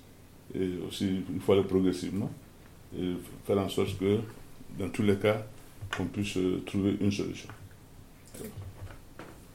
Ouais, c'est intelligent. Enfin, c'est pas, pas ce que je ferais. Mais euh, voilà, il faut effectivement travailler, réfléchir. Parce qu'au départ, puis vous avez parlé des expositions euh, itinérantes. C'est ça, c'est ça. Ouais, ouais, ça, c'est des choses qu'on peut faire. Ouais. Non, mais le prêt à moyen et long terme, que eux, ils récupèrent la, la, propriété des arrêts. C'est redéfinir la propriété. en prêt, c'est une mission qui Ça, c'est des choses qu'on peut faire. Et comme je l'ai dit, maintenant, le musée national du Mali, on a nos objets qui sont dans notre musée, qui sont exposés. Et ces objets représentent le Mali là-bas. Donc, euh, même si le Mali ne peut pas aller là-bas, ces objets sont là, mais province Mali. Donc ça, voilà, ouais, ça c'est important. Et propriété Mali. Tout à fait, ça c'est important. Quand même, l'histoire, l'histoire de ce qui se passe actuellement là, a une histoire. Avant que Alpha Conaré soit devienne président, il était président d'ICOM, hein, de de l'international museum. Et il avait organisé à Lomé, au Togo, et ça a été publié un colloque sur les musées locaux auquel j'ai participé. À ce moment, je vivais en Côte d'Ivoire, je travaillais dans, dans les îles et aux îlets. Et euh, donc, j'y suis allé. Et c'était terrible, parce que, en fin de compte, en deux jours, chaque copain et chaque collègue venant de, l'ouest de l'Afrique euh, construisait, avait des projets de musée pour sa propre région, pour sa propre culture, et qui n'étaient pas des musées pour faire connaître aux autres leur. Euh, pour s'affirmer, eux. C'était dans un cadre géopolitique fortement euh, fort. Il y a des travaux là-dessus. Euh, je pense que vous avez tous lu la thèse de Anne Gogh, qui a travaillé en géopolitique là, sur les musées en Afrique. Hein, elle a travaillé dans, 8 pays d'Afrique, anglophones et francophones, montrant que les musées qui été construits après l'indépendance participer à la construction nationale. Ils étaient, étaient construits aux frontières pour montrer la différence avec l'autre. Parce que l'identité n'existe que dans différentes institutions avec l'autre. C'est vraiment des, des, thèmes qui sont très importants. Un musée n'est pas seulement des objets qu'on montre. Bon. En faisant l'histoire. Bon, moi. Hein. Justement, en parlant, en parlant d'histoire, est-ce que, euh, euh, comme Jean l'a un peu fait à Natamatao, est-ce que, vous, vous est-ce que en tant qu'archéologue, depuis ces dix dernières années, vous essayez de retourner sur des sites pillés, euh, sur des sites archéologiques pillés, voire considérablement pillés, pour tenter de sauver ce qui a sauvé d'un point de vue, alors peut-être plus des objets, mais de la compréhension chronologique parce qu'il resterait de la stratigraphie, parce qu'il resterait de, des structures euh, construites, euh, ce qui n'est pas pillable, ou des négatifs. Est-ce qu'il y a des tentatives? C'est extrêmement difficile comme genre d'archéologie, hein, mais est-ce qu'il y a des tentatives ou des volontés, ou est-ce que vous êtes confronté à un obstacle qui fait que parce que vous n'avez pas le temps, pas les ressources humaines, pas les ressources financières, vous ne le faites pas? Mais est-ce qu'il y a l'idée derrière de, de, retourner sur ces sites, euh, sur ces grands sites et de faire à échelle, euh, autour de trous de pillage, essayer de, de sauver ce qui est sauvable Bon. Moi, moi, j'ai, moi, j'ai fait ma thèse à Gaosane. Mm. À Gaosane, c'est justement dans cette idée. Euh, parce que tout le monde sait que Gaosane est pillé à 90%. Ah, il y a des centaines et des centaines de trous. Dedans. On a souvent, on a même, on a même oh, de la peine à marcher mm. l'intérieur. Et donc, pour avoir une idée, avant que tout ne soit perdu, mm. donc euh, euh, l'idée est venue euh, de faire la, ma thèse sur, ces sites-là. Mm. bon, après, nous, nous avons fait beaucoup d'inventaires, des travaux d'inventaire sur les sites. Nous, sommes, nous avons même créé une base de données l'année dernière, en collaboration avec les Américains, et une base de données donc euh, qu'on a euh, enregistré, qu'on a, on a enregistré tous les sites qui ont été inventaires, environ plus de 400 et quelques sites euh, qu'on a trouvés dans cinq régions, cinq régions du Mali, le sud, de Caille jusqu'à Mopti. Donc, euh, euh, voilà. Euh, et nous comptons réellement voir si on a les moyens. Parce que réellement, c'est les moyens qui nous manquent présentement. Si on a des moyens, nous avons déjà ciblé des sites qui sont vraiment pieds. Voilà, pour y retourner. Mais déjà, on les a inscrits à l'inventaire. Première étape. première étape. Mm. voilà. Mm. On les a inscrits à l'inventaire et peut-être les classer dans les patrimoines culturels. Euh, ça va petit à petit. Oui, parce que c'est des fouilles particulièrement complexes en plus. Pour s'attaquer à ça, il faut être particulièrement chevronné, expérimenté. On peut difficilement mettre des étudiants débutants là-dessus parce que c'est complexe et ça demande. C'est ingrat, il n'y a plus les objets. Euh, euh, ça demande une ténacité euh, particulière et, une expérience de fouille particulière, ce qui n'est pas forcément simple à trouver avec les ressources humaines disponibles. on, est, on est en train de convaincre Ouedrao qui aussi a participé et aux, aux, travaux d'inventaire. Hein, aux travaux d'inventaire, lui, il a fait la région de Ségou. où il a inventé les sites hein, dans la zone de Ségou. Donc, comme c'est lui qui s'occupe des étudiants d'une manière générale, en tout cas au Mali présentement, hein, mm. donc d'orienter, essayer d'orienter les étudiants vers euh, ces sites-là menacés. Mm. Euh, voilà. Donc, euh, mais c'est pas facile. Euh, ça, moins, c'est pas du tout facile. Hein. Voilà. Bon, moi, je vais ajouter aussi que avec la crise, il y a certaines zones qui sont inaccessibles. Oui, le, centre, le centre et le nord, c'est vraiment inaccessible. Donc, ouais, on ne peut pas on, peut pas aller dans ces zones. C'est pourquoi, dans ces dernières années, nous sommes descendus au sud. Et comme, comme, il a dit, c'est tout de suite. Euh, en venant au sud, on a vu que le sud est autant, sinon plus riche que le nord. Et on a une, diversité de sites extraordinaires. Ah comme il a dit, les 400 sites, ce n'est rien par rapport à ceux qui se trouvent Oui, oui. il, y a, beaucoup de sites au Mali qu'on ne connaît pas encore. Ah oui, ça m'étonne pas.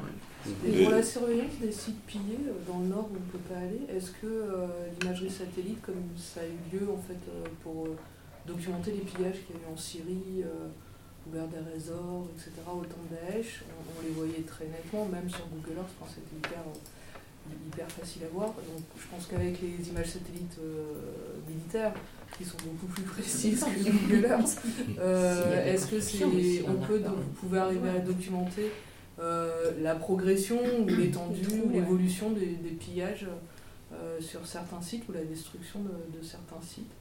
Euh, ou alors vous n'avez pas, vous avez peut-être pas essayé de, voir, pas, pas utiliser ça. Mais vous parlez pas que des sites pillés, je pense, là, avec les derniers événements, je crois que c'est beaucoup plus vaste. Oui, non, mais, bien sûr, mais pour surveiller là, depuis 2012-2013, le, le, Nord est un peu difficile d'accès. Hein pour faire des opérations archéologiques au Mali, euh, peut-être que, je ne sais pas si, si vous avez euh, regardé ce que ça donnait hein, avec ça.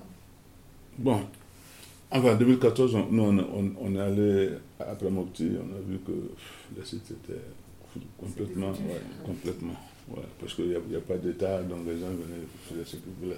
Mm.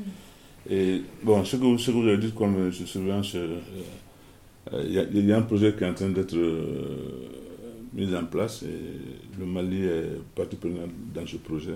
Et ce projet va former Ouedraogo avec deux étudiants pour essayer d'étudier le site à partir de ce que vous avez dit. Mm. Peut-être ça, ça va être un moyen de faire. En fait, ils devaient faire la conférence à Dakar le mois de mai passé. À cause de la crise, donc il n'y a pas d'avion entre Bamako et Dakar, donc ils n'ont pas pu partir. Mm. Et moi, je vais réceptionner tous les matériels ici pour les amener à Bamako. Ouais. Oui, vous pâtissez de plusieurs circonstances euh, vraiment, vraiment difficiles en ce moment. Ouais, Pas facile, mais. Parce qu'au début, on voulait expérimenter surtout dans les cadres de l'inventaire. Mm. Hein. Pas la surveillance, mais dans les cadres d'inventaire. Oh, parce que tout n'est pas cycle là. Hein. Mm. Euh, donc, à travers les levées, hein, les, documents, les, les, documents que nous allons avoir. Donc nous allons essayer d'aller sur le terrain, hein, confronter si c'est réellement des sites ou, mm. ou, non. Ou, non. Parce que euh, moi j'ai effectué une mission en Guinée un moment euh, dans la zone minière de Bokeh. Donc, euh, effectivement, avec les Américains, ils ont répertorié beaucoup de sites euh, et nous sommes allés sur le terrain. Mais quand même, euh, les, je peux dire 70% quand même étaient des sites archéologiques, des sites. Mais les autres, bon, c'était pas c'était des collines. Mm. Voilà. des choses naturelles. mais pour le moment, comme Doda a dit, vraiment, euh, ça va commencer avec la formation euh, de ces... Les idées sont là. voilà, les idées sont là. Et, c'est une bonne idée quand même, vraiment, qu'il faut capitaliser. Il nous reste quelques minutes. Oui, allez-y. En, fait, moi, je dois partir, donc je vais les laisser euh, parler. Mais je, je, je suis, j'aime bien quand je parle de l'institution Mali, citer quand même la, la, première institution au Mali. Vous n'en avez pas parlé du tout, mais il y a quand même un objet. Euh, donc je vais vous laisser raconter l'histoire parce que je dois être absolument à Condorcet à 16h30. Mais voilà, l'institution du bélier, c'est quand même quelque chose. Ah, le bélier, Ce matin, on a parlé. Non, mais au début de la communication. On veut votre version. Au début de la communication, j'ai dit que c'est. Euh, euh, en fait, c'est un phénomène qui n'a pas commencé maintenant. N'est-ce pas? C'était pour. Je suis désolée. Ok. Euh, Merci. Ah, mais si vous nous voulez Donne de la République française au Mali. Les béliers. Qu'est-ce qu'on veut entendre? Non, c'est parce que Jean nous, a, nous en a rapidement parlé ce matin avec, euh, avec sa version très, très enthousiaste et très remontée. Et euh, peut-être que vous avez une, autre version, mais je pense que c'est la même. Euh, non, c'est la même. La même. Y a-t-il d'autres euh, questions ici ou à distance? Les personnes à distance, est-ce que Jean, vous avez encore un petit mot à nous dire pour conclure? Oui. Le sage, le sage de la réunion. Non, non, non, non, je suis, euh, je suis lointain. hein. Je suis lointain. Simplement pour rappeler quand même que moi, les, si je vais, si je suis devenu africaniste, c'est parce que j'ai découvert l'Afrique dans les musées. J'ai découvert l'autre dans les musées. Je n'ai pas de parents militaires, curés ou autres, euh, colonialistes. C'est des musées qui m'ont fait découvrir la beauté du monde africain et m'a- et m'y intéresser. Donc, euh, les musées ont un rôle important pour s'ouvrir au monde. Et pas pour se compliquer Merci. dire. Merci Jean. C'est une très belle conclusion. Les musées pour s'ouvrir au monde et pas se replier sur soi. Ouais. Ah oui. C'est pas mal. Ah oui. bloc le sémin- sur le thème de Gao. Euh, le séminaire sera retransmis en ligne, mais nous n'avons pas encore la- l'adresse exacte. Il faudra nous recontacter, euh, euh, soit personnellement, Élise et moi, soit sur la boîte mail Monde Saharien pour avoir l'adresse de connexion pour suivre à distance le séminaire.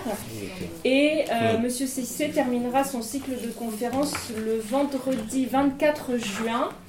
euh, lors d'une conférence organisée en partenariat avec l'association La, La Rahla Les Sahariens et qui se tiendra, euh, qui sera aussi consacrée à Gao et qui se tiendra euh, à la mairie de Paris du 5e arrondissement, donc place du Panthéon, euh, à 19h. Voilà. Merci à vous et merci à distance.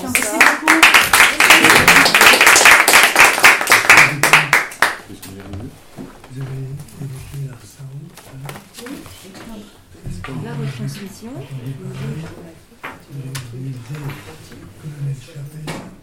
Vous êtes dans un 70 Oui, c'était Cléna Sanogo, le directeur du musée. C'était une Merci. Oui. Oui, oui, je, suis allée depuis, mais encore. D'accord. On avait transféré les réserves, c'était prévu, on n'y avait pas accès, c'était sous la flotte. Non, savez, après, j'arrive à retrouver l'endroit, c'était une petite Mais maison. c'est- C'est Lina, non. Non, en fait ça s'efface. Oui, C'est- c'est c'est pas enregistré sur l'ordinateur. Et après ça, on a été à l'INA Sur le serveur. vers le, de l'Institut des Arts, parce que j'avais enseigné à la Ça a supprimé. dans ce long couloir. page s'éteint, donc ça moi, c'était dossier avant dans le serveur. Donc il n'y a pas de. Tout avait été. Voilà. Ah, le musée Comme ce qui s'est passé tout à l'heure. c'est qu'on a Ah, été ah, ah, ah, serveur. J'avais vu des articles dans le musée comme capacité, le, le Mali comme capacité.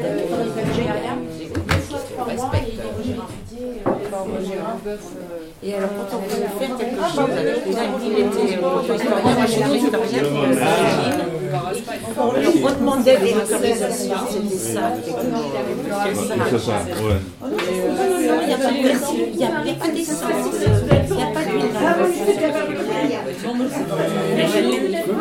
n'a jamais vu de Maintenant, on essaie. Mais c'était une autre époque. Ouais, hein. avec les petits moyens qu'on a, on essaie de, on essaie de bouger. Parce qu'il fallait, lui, il avait une bibliothèque, enfin, il faut aussi pour aller en extérieur. Je fais revoir des, des collections qu'on avait, aller voir sur les sites. On n'a jamais pu, enfin, c'était un autre moment. Moi, j'étais organisme allez, le, le jour 6, c'est toujours mieux, c'est consacré à l'histoire. Euh, si jamais vous pouvez venir, vous invite. Alpha, je l'ai connu chez ça, c'était un ami à moi. Euh, euh, et vous n'avez qu'à donner votre nom à l'entrée. Et, et voilà. Et lui, il avait été formé en, en Pologne, euh, Alpha. Ouais. Vous êtes inscrit, vous Ah, êtes bah, c'est institutionnel, mais je vous inscris au cas où. Tes- tes contributions. Tu C'est bien. Ouais, c'est le soir, le vendredi, on a bien bossé. Oui, c'est probablement. A priori, on peut y aller là. Parce que plus Ouais. ça peut être. Mais demain, il vient nous aider. Ah, mais oui, Ouais, ouais. j'ai- j'aimerais bien. Euh, non Vous êtes en Euh, bibliothèque pas, en bas 5 heures. Toute la journée Oh, c'est Un Avec lui. Ouais, ouais. Ah, Ouais. c'est un livre a- On fait mais. euh, ouais, c'est ouais, euh, super. le site de 12-19h, ouais, très bonne idée. Le Il y a beaucoup le de- site fouillé par le. Je carrément difficile. Là. Ouais. Voilà. Je le vois, je le vois, je le. Et euh, il y a beaucoup courage, euh, parce que hein. Non, non, mercredi. C'est toi qui présente ou Non, non. présente l'invité Voilà, ou non sympa, pas, hein. Tu peux dormir tranquille alors. Bah non, ça va se voir. Ah, ah, faut venir. Ça va commencer à être dur. Ouais. C'est normalement, C'est long, hein. Ouais, ouais, c'était une longue journée, là. Je- Ouais, matin. Ah oui, oulala. C'est que, de- que demain, hein. Le mercredi. 13h, parce que avec la mairie. Mais j'ai pas dit Bien, mais Vous allez réintervenir à la mairie Sur le, moi. qui cause Ouais. En tout cas, je suis contente de vous avoir rencontré. Bah, c'est pas la pêche, Et quoi. votre, test, c'était sur quoi Ah, euh,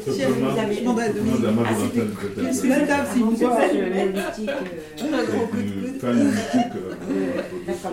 Bon, c'était super. hein. Ouais, c'est bien, puis de- en plus, c'est des questions qui sont Bah oui, délicates, mais hyper Ouais, et qui C'est délicat il y a des réponses intelligentes. C'est ça. Qui est. Ouais. Et euh, j'avais fait mon mémoire de maîtrise sur comparé, pas grand-chose. Et justement, j'ai demandé des trucs, je crois que